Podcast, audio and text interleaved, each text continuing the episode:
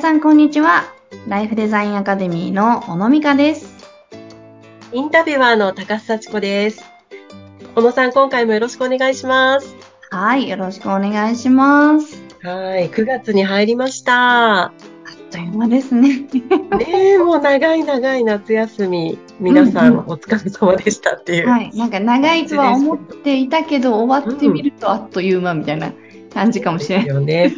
いつもそうですね。でもちょっとね、お疲れの方もいるかもしれませんが、はい皆さうんん、お子さんたち学校にね、はい。元気に行ってるでしょうか。ね、1日ですね、あのー学校が始ま、もう先週ぐらいから始まっているところもそう多いですね。ね、今はね。はいうんうんうんうんそんな中で、じゃあ、今日はどういうテーマでお話しいただけますか？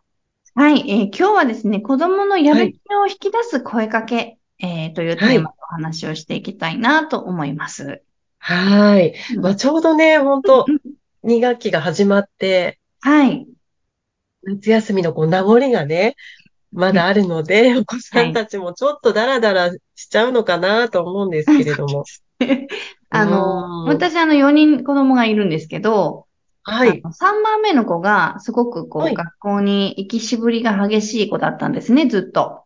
はい。うんもう小学校入学した時から、なんかもう学校には行かないみたいな感じでですね、あの、結構こう引きずっていくような 日もうん最初はあったりとかして、はい。うん。でももう、あのーそれが日常になってくるとですね、こっちもやっぱりどういう声かけをしたら、えーうん子供が自分から、えーうんまあ、こっちがね、引きずっていかなくても、はい。行こうと決めて、うん。行ってくれるのか、みたいなのがですね、だんだん分かってくるんですよ。はい。でですね、まあ、あの9月、まあ、今日は1日ですけど、来週ぐらいからうんきっとね、うん。あの夏の疲れが、まあ、今日、明日ぐらいは頑張れるけど、ね、あの収穫が経つ夏の疲れがどっと出てくるっていうのも子供たちもあると思うので、なんかこう、うん親として、そういうタイミングにある子供たちに、こう、なんて声をかけてあげて、行きたくないと言っている子供たちに、えー、まあ、どういう声かけをしたらいいか、みたいなところを、あの、お伝えできたらいいのかなと思っております。うん。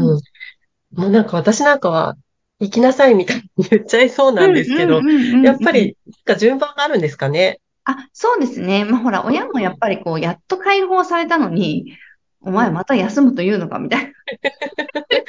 私の夏休みを返せみたいなね、あの気持ちになっちゃいがちなんですけど、やっぱりその、はい。心理学的な部分ですよね。うん心のメカニズム的には、あの、こういう順番で声をかけてあげると、あの、うん行きたくないっていう状態を、じゃあ行ってみようかなっていうのに、こう変えていくことが、あの、うん。まあやりやすいですよっていうのがやっぱりあってですね。うん。それを、あの、結構営業の現場とかでは使われているんですけど、もう私は。子育てにフル活用して、あの、今まへでしてえ。て、う。うんんまあ、あの、人の心の動きって大人も子供もそんなに変わらないので、あの、そういっうん。たステップがあるんだよっていうところで、で、ちょっとですね、あの、ステップが5つあるんですけど、あの、はい5つ全部喋るとだいぶ長いかなと思うので、はい2回ぐらいに分けてお話できたらいいかなと、はい、思っています。はい。うん。じゃあ、まずはじめのステップは何になるんでしょうか？はい。えーまずはじめのステップはですね、子供の、えっと、聞く準備を整えるっていうところからスタートします。はい。聞く準備。そうですね。あの、私たち、はい。子供たちに、あだこだ、あだこだ、いろいろ言うじゃないですか。はい。でもそれって100%子供に届いているかっていうと、ちょっと疑問が残ったりしません？うん。うん。あの、届いてない感じがしますね。なんかこう、私たちがよく言うのは、あの、私たちってこう、心のね、あの、まあ、うん。人のあたりにこう、扉を持っていて、はい。で、それが開いている時というのは、話を聞く準備ができている時だと。うん。うん。で、準備できていない時は、その扉が閉じているんだよねっていう、まあ、イメージをていただきたいんですけど、あ。はい。そうすると、まあ、人の家に、こう、お邪魔してる時って、はい。ね、あの、ノックをするじゃないですか、トントンって。はい。で、開けてもらって、まあ、こう、関わっていきますよね、人と。うん。うん。で、心もその同じような構造があるっていうふうにイメージしていただくと分かりやすいんですけど、はい。なんかこう、こ扉が閉じてんのに、外からああだこうだ言っても、何も聞こえてないみたいな。うん。ううんん。うん。だだからまずはその扉を開けるというアクションを私たち親はですね、子供に対して、えーまあ、うん。開けていただくっていう感じかな。子供がこう中からガチャッとドアを開けてくれるような声掛けをする必要があると。うーん。具体的にはどういうふうにはい。開けるんですか？そうですね。あの、うん無理やり開けちゃう親御さんも結構多いんですけど、オラーっつってう。ん。開けろって。はい。あの、最初は、なんていうんですかね。あの、安心感なんですよね。私たちも玄関の扉開けるときって、こう安心感のない相手に玄関の扉って開けないじゃないですか。うんうんううん。ん。なので、えー私は危険ではないよという、なるほど。を、まあ、見せてあげる必要があるんですよね。うん。そしてやっぱりこう顔が険しかったり、怒ってたり、なんかちょっとプンスがしているオーラを出しているとですね、ねえ、あ危険人物という認定をされますよね、子供 開けてもらえないですね、それじゃあ。なので、まあなんかぐずぐずしてたりとか、いけ渋ってるなっていう感じを受けたら、はい。ねまあちょっとイラッとしちゃうんですけど、うん。どうしたのっていう感じでですね、うん。まあ寄り添ってあげるっていうことが大事ですね。うん。そうですね。で、学校行きたくないっていうのを、子供ってなかなかこう言えないんですよ、言葉にして。おー。うん、うん。うん。なんか言ってはいけないものだと思っている子も多くてですね。うん。うん。真面目なお子さんだと余計ね、そうそうそういう気持持ちになりそうですよね。うん。なので、あの、言えないの、何なの？何なの？とかって言ってると、どんどん言えなくなってきますから、うん。そういう時はまあ、学校行きたくないの？っていうふうに、こっちがうん。来てあはい。げると、うん、行きたくないっていうのを言いやすくなりますよね。うん。うん。で、うん、行きたくないって言われた時に、どう返すかなんですけどね。う。うんん。その時は、わかるなって言ってあげてほしいんですよ。うん。うん。極端ですね。そうですね。このわかるっていうのはね、本当に魔法の言葉だなと思ってて、うんうん。私たちもやっぱり、ね、もうほ、はるか昔は小学生だったわけで、はい。はい。ね、夏休み、楽しい夏休みが終わって、ね、うんまたまた毎日毎日、あうの、朝ね、あの、きちんと、あの、した生活サイクルに戻ってっていうのって、ちょっとめんどくさかったなって絶対思ってたはずなんですよ。うん。はい。前もったら忘れちゃってるだけで。うん。うんうん。